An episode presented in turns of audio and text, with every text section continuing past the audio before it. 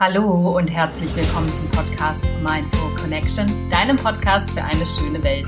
Mein Name ist Alia, ich bin dein Podcast-Host und heute widme ich mich mal wieder der Umwelt bzw. dem Klima.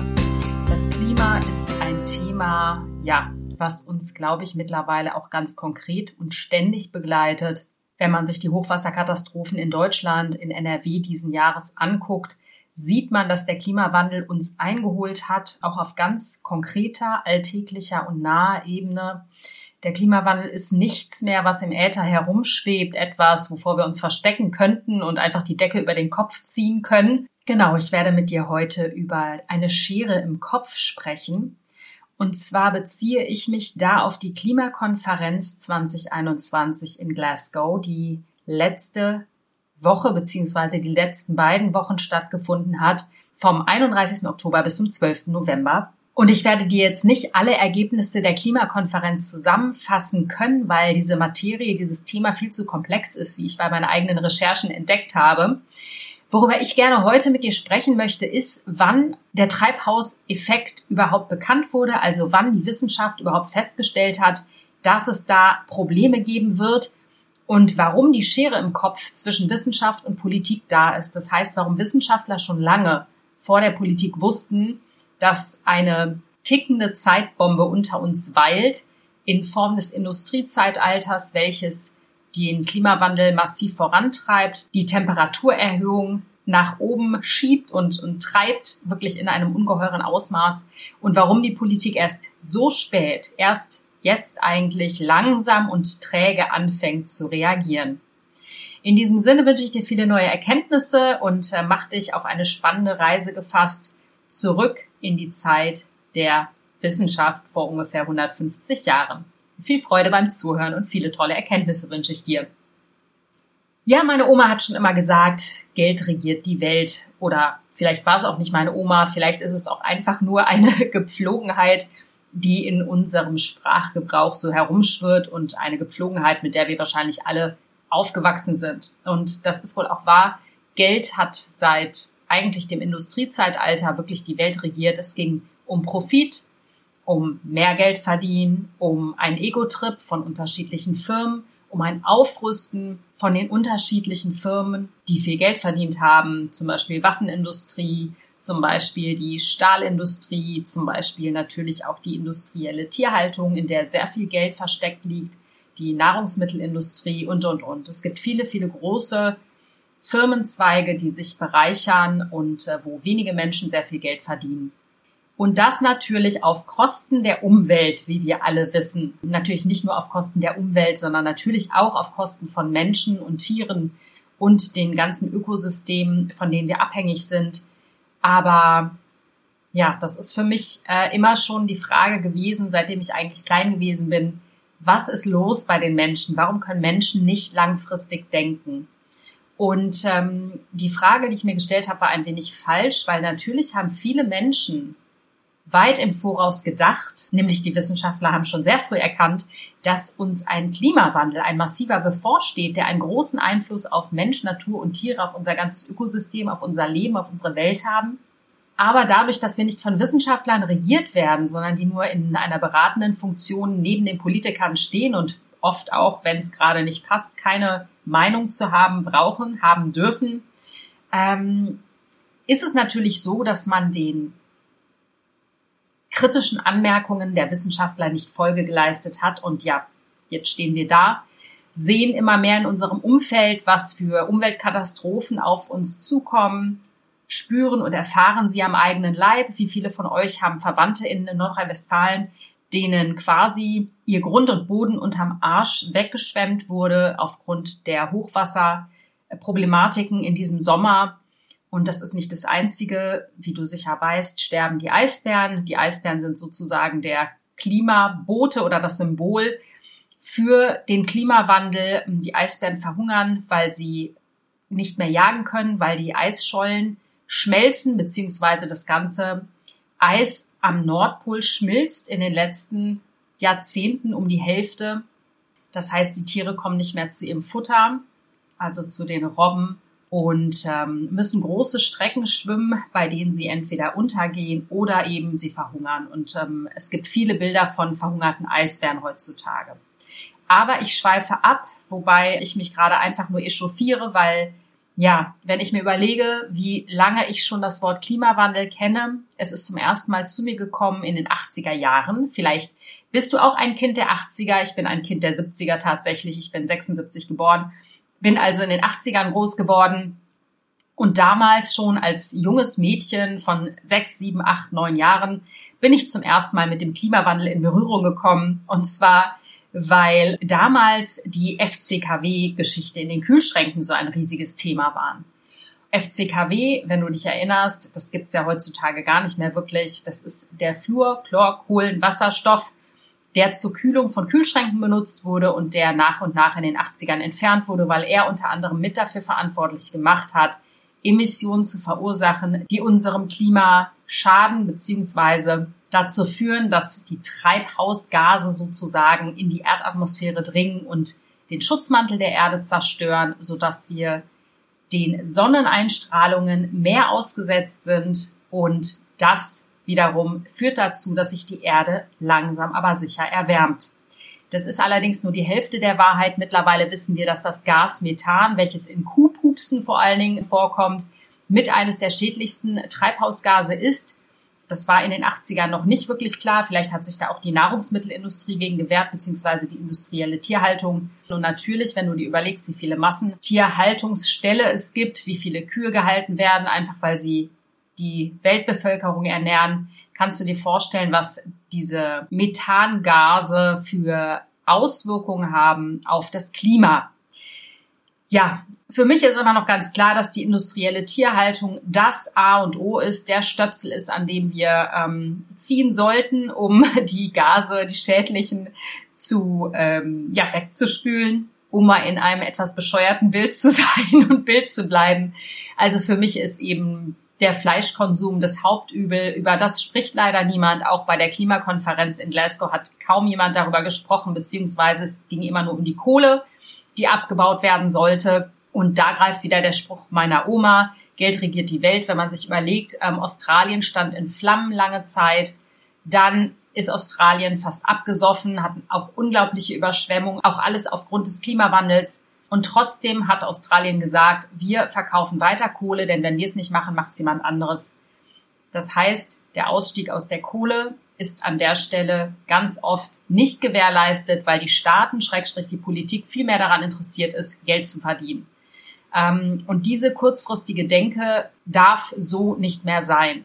Das einzig Positive, was ich aus der Weltklimakonferenz in Glasgow mitgenommen habe, ist wirklich, dass der Klimawandel absolut von allen Staaten anerkannt wurde. Wenn du überlegst, vor sechs Jahren auf der Pariser Weltklimakonferenz wurde gesagt, ja, wir sollten den Klimawandel auf 1,5 Grad Celsius beschränken, also auf zwei Grad, aber am besten darunter. Das war die lasche Aussage der Pariser Weltklimakonferenz. Die Staaten haben sich selbst verpflichtet damals, weil es keine generelle Einigung war, ihre Klimaziele selbst zu erreichen. Und was ist in den letzten sechs Jahren passiert? Nicht wirklich viel. Denn heute wissen wir, mit den derzeitigen Klimazielen der Staaten der Welt steuern wir auf eine 2,7 Grad wärmere Erde zu. Im Vergleich zur vorindustriellen Zeit, also im Vergleich zu ungefähr vor 120, 150 Jahren. Und die katastrophalen Folgen kennen wir mittlerweile auch, denn die erleben wir fast schon tagtäglich auf der ganzen Welt. Daher kommt jetzt für mich die wichtigste Frage. Wie gesagt, zur Weltklimakonferenz in Glasgow kannst du dich selber sehr gerne einlesen. Das Internet macht es möglich. Ich möchte jetzt eher wirklich über die Schere sprechen zwischen Wissenschaft und Politik. Das heißt, ich gehe der Frage jetzt nach, seit wann wissen wir eigentlich, dass es den menschengemachten Klimawandel gibt und wann begann die Weltpolitik endlich darauf zu reagieren? Das heißt, ich verfolge jetzt sozusagen die Chronologie einer großen Lücke, einer großen Schere im Kopf. Die, ja, wäre sie früher wirklich versucht worden, wieder zusammenzubringen, ähm, wäre es jetzt nicht bei dem derzeitigen Stand der Dinge und wären wir nicht in einer doch recht katastrophalen Lage, die uns hoffentlich endlich zum Umdenken und Aufwecken bringt. Wann ist der Treibhauseffekt in der Atmosphäre eigentlich zum ersten Mal entstanden? Das äh, geht auf wirklich fast 200 Jahre zurück, denn erstmals formulierte das Prinzip des Treibhauseffektes der Mathematiker und Physiker Jean-Baptiste Joseph Fourier im Jahr 1824 dieses Prinzip. Er stellt fest, dass die Erde viel wärmer ist, als sie ohne Atmosphäre sein dürfte. Das heißt, unsere Atmosphäre ist sehr transparent für kurzwellige Sonnenstrahlung. Das gilt aber eben nicht für die Infrarotstrahlung oder auch Wärmestrahlung genannt.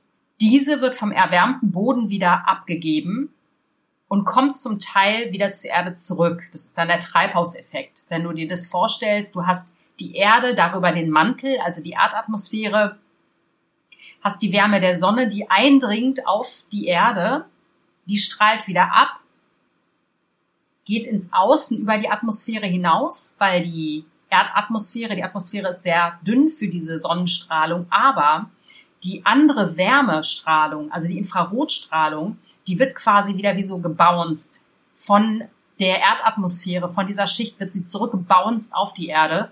Das heißt, diese Infrarotstrahlung, diese Wärmestrahlung geht quasi wie so ein Ping-Pong-Ball, kommt sie durch die Erdatmosphäre, bounced mit der Sonnenstrahlung auf den Boden, bounced wieder zurück, aber eben die Infrarotstrahlung nur an diese, an diese Erdatmosphäre, an die erste Schicht und bounced wieder zurück auf die Erde, so dass wir äh, quasi diese Wärmestrahlung auf der Erde haben bzw. eben verstärkt haben.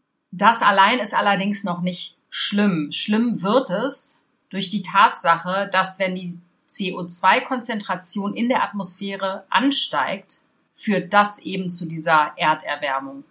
Dem kommt schon 1896 der Physiker und Chemiker Svante Arrhenius auf die Schliche und er stellt fest, dass ab einer gewissen Konzentration von CO2 die Welt zwei bis vier Grad wärmer sein könnte. Also, du musst dir vorstellen, im Jahre 1896 hat das schon ein Wissenschaftler herausgefunden. Hatte damals jetzt noch keine Auswirkung, weil damals gab es ja noch keine massive Industrienation, die CO2 so massiv ausgestoßen hat. In den 60er Jahren, also 60er Jahren des letzten Jahrhunderts, also 1960 ungefähr, hat ein Chemiker namens Charles David Keeling Versuche auf Hawaii gemacht. Und zwar auf dem Berg Mauna Loa.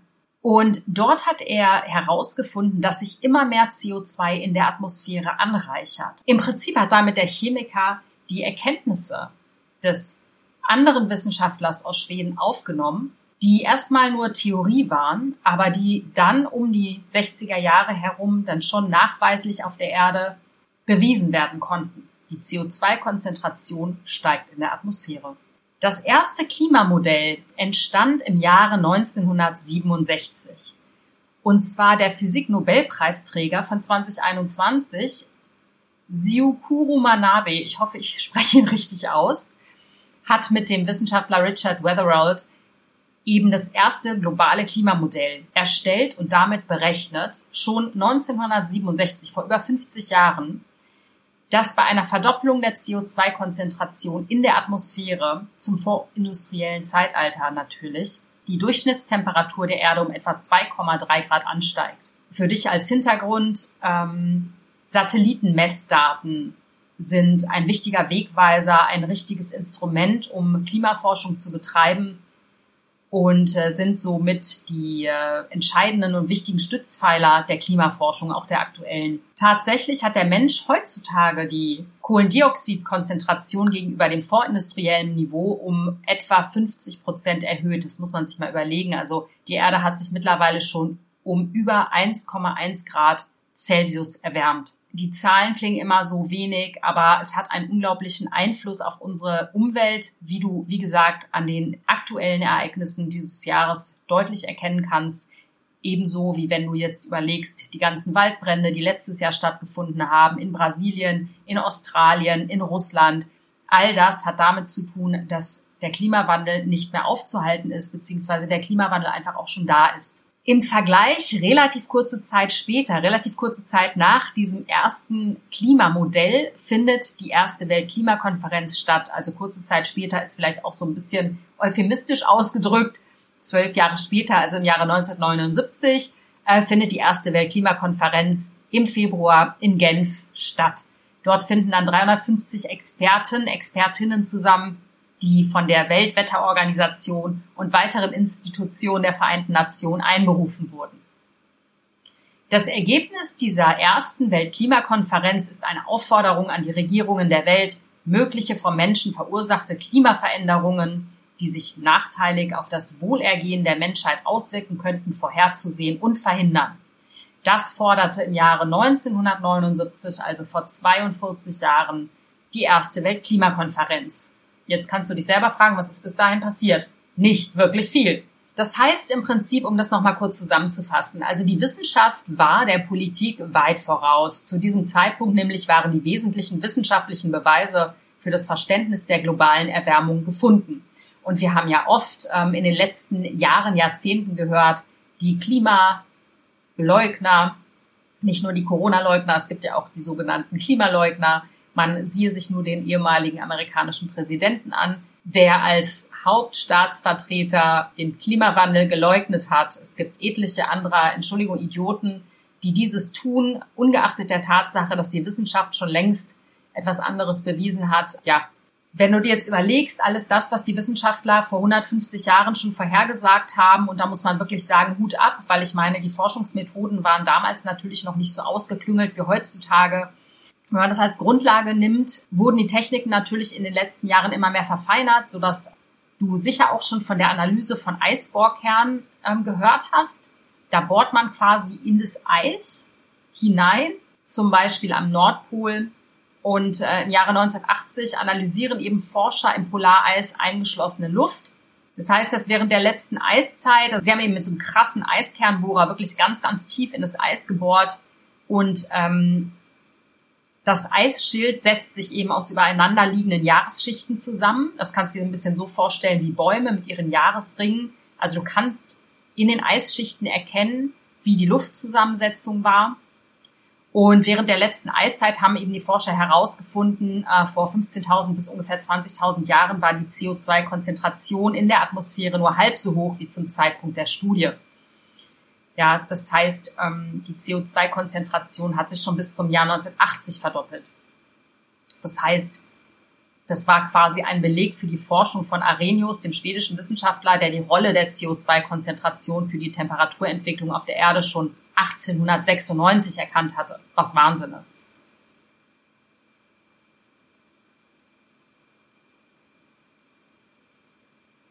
Was jetzt allerdings perfide ist an der ganzen Sache, was wirklich krass ist, ist eben, dass diejenigen, die für die Produktion der Brennstoffe, also der fossilen Ressourcen, Erdöl, ähm, zuständig sind und damit eben auch richtig fettreich geworden sind. Ja, die wussten auch schon damals in den 80ern, was CO2, was Erdöl und die Verbrennung der fossilen Stoffe für Auswirkungen auf die Umwelt, auf die Temperaturen haben wird. Denn die haben selber und eigenständig Forschungen äh, gemacht zum Thema Klimawandel.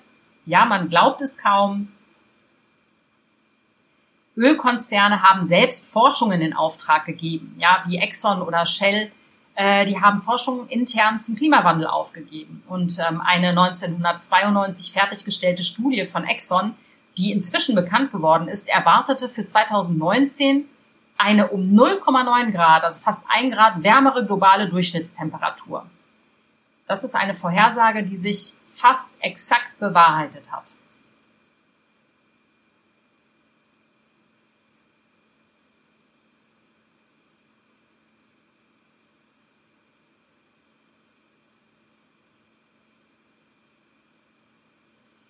Und jetzt muss man mal überlegen, auch die hausinterne Forschung von Shell beschreibt die Folgen des Klimawandels, wie etwa die häufigere Extremwetterereignisse. Auch die hausinterne Forschung von Shell zum Beispiel beschreibt die Folgen des Klimawandels, wie etwa häufigere Extremwetterereignisse und spricht von Veränderungen, die größer als in den vergangenen 12.000 Jahren sind. Auch der Energiekonzern Total wusste spätestens seit 71, von den schädlichen Auswirkungen fossiler Brennstoffe auf das Klima, wie eine mittlerweile veröffentlichte Studie von 2021 zeigt. Also das sind ganz neue Erkenntnisse, dass die großen Ölmultis tatsächlich Studien schon vor 40 Jahren in Auftrag gegeben haben, um herauszufinden, wie ihre tollen fossilen Brennstoffe ähm, auf die Umwelt einwirken. Jetzt muss man sich mal echt hardcore überlegen. Ich sage nur noch, Geld regiert die Welt. Ähm, die Reaktion auf ihre Studien waren natürlich, wie sollte es anders sein, so, dass sie versucht haben, ihre Industrie zu schützen, anstatt sich langfristig zu überlegen, was kann man tun, um dieses Problem anderweitig zu lösen. Das ist natürlich jetzt auch nicht unbedingt die Aufgabe der Konzerne. Jedoch finde ich es spannend, dass sie Untersuchungen angestellt haben und Studien angestellt haben, die ja auch Millionen verschlungen haben, um den Impact ihres Erdöls auf die Umwelt herauszufinden. Ist spannend. Das heißt, die Reaktion der Ölmultis war, dass sie im Widerspruch zu den eigenen Erkenntnissen ihrer Studien die Lobbyorganisation Global Climate Coalition gegründet haben, die mit einem Millionenetat systematisch die Ergebnisse der Klimawissenschaften in Zweifel gezogen hat. Bis sich diese dann im Jahre 2002 auflöst. Da muss man sich mal überlegen, wie viel Geld und wie viel Energie verschollen ist. Energie und Geld, welches diese Firmen, die sowieso schon milliardenschwer sind, besser in andere Dinge hätten investieren können ja, wie viele Ressourcen vergeudet wurden. Wofür? Für nichts. Für einen Bullshit, den wir alle heutzutage ausbaden dürfen.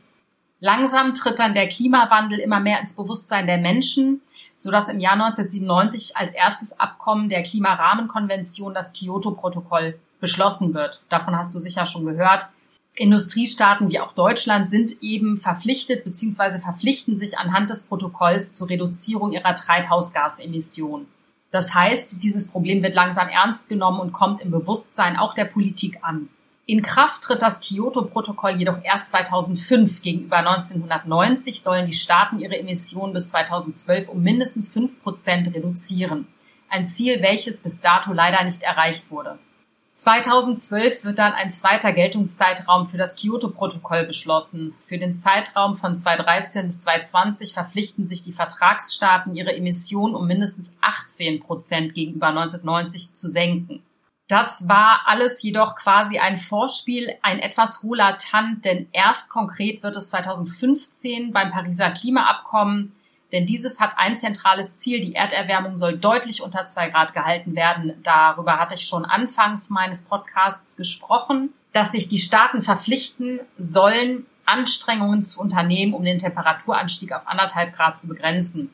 Einen klaren Nachteil hat jedoch das Pariser Klimaabkommen, denn auch wenn eine Zahl beziffert wird, die Erderwärmung soll unter zwei Grad bleiben, bestenfalls unter anderthalb Grad, gibt dieses Papier doch keine klar bezifferten Ziele zur Reduzierung der Emissionen der einzelnen Staaten vor. Das heißt, die Vertragsstaaten dürfen sich eigenständig ambitionierte Ziele setzen, wie stark ihre Emissionen ab 2020 gesenkt werden sollen.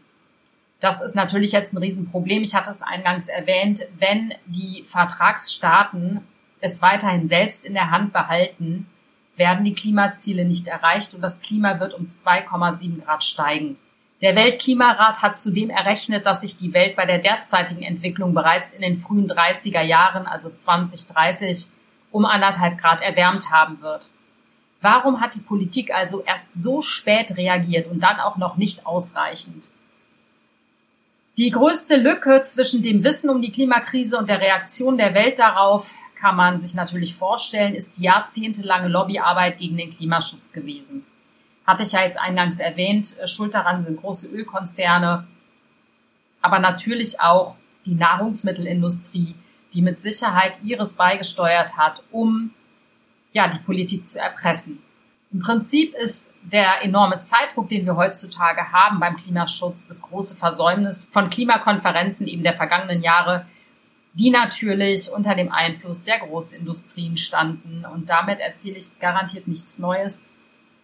Wir wissen es alle, wie stark Lobbyarbeit auf die Politik einwirkt. Insofern kann ich mein Podcast dieses Mal nur damit beschließen, einfach nochmal an dich zu appellieren. Du hast es selbst in der Hand. Ich finde es total positiv, dass mittlerweile diese globalen Probleme immer stärker in die Politik eindringen. Meiner Ansicht nach deutlich zu spät. Aber noch ist es nicht zu spät, denn ja, jeder Einzelne hat es in der Hand. Wenn du meinen Podcast schon länger hörst, dann weißt du, dass für mich die Eigenverantwortung über alles geht, denn ich bin nicht jemand, der herumsitzt und wartet, dass die Politik alles in ihre Hand nimmt. Da kann man warten, bis man schwarz wird, ehrlich gesagt. Das äh, habe ich nicht vor. Daher ist mein Anliegen, mein Ziel mit diesem Podcast immer wieder darauf aufmerksam zu machen, dass wir Dinge selber in der Hand haben, dass unser Verhalten einen wahnsinnigen Einfluss auf die Welt hat, auf Menschen, die dich umgeben. Ich merke immer mehr, dass Menschen immer offener werden für zum Beispiel das Thema vegane, pflanzliche Ernährung. Das freut mich ungemein. Ich weiß, dass ich schon einige Menschen inspiriert habe, mit diesem Podcast auf vegane Ernährung umzusteigen. Das macht mich wahnsinnig glücklich und froh.